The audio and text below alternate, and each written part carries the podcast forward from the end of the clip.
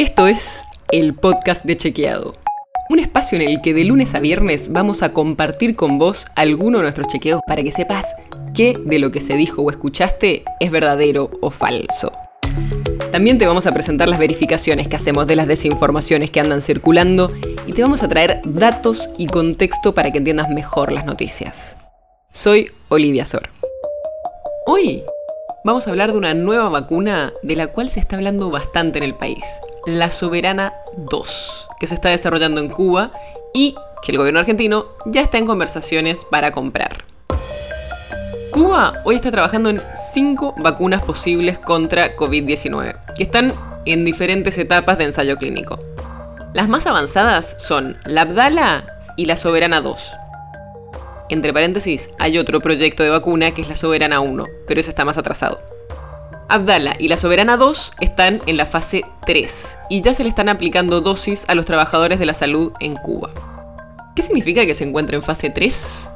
Eso quiere decir que la vacuna ya se le aplica a un grupo grande de personas, que pueden ir desde 3.000 a decenas de miles.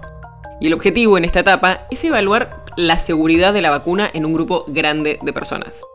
Además, a un grupo se le da un placebo y a otro grupo se le da la vacuna, para poder ver cuán bien funciona la vacuna.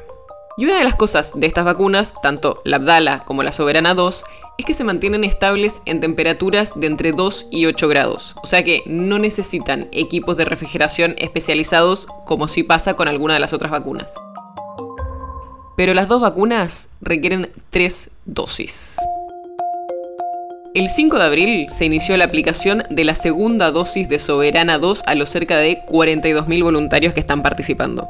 Y en el caso del Abdala, la fase 3 se está haciendo ahora con 48.000 voluntarios. Y el 20 de abril empezó a aplicarse la tercera dosis, según informó el grupo de las industrias biotecnológicas y farmacéuticas.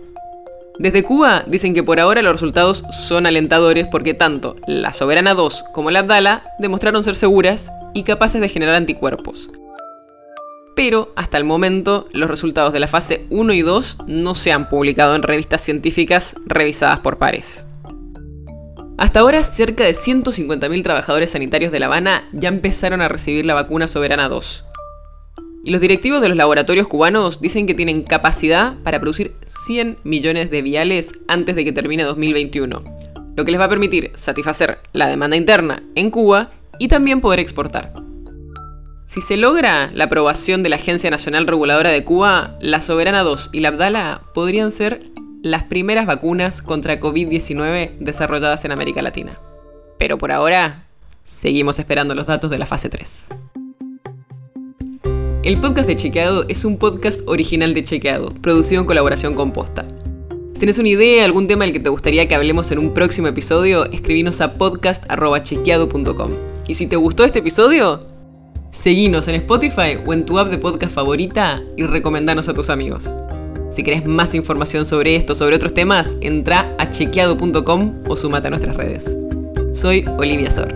Hasta mañana.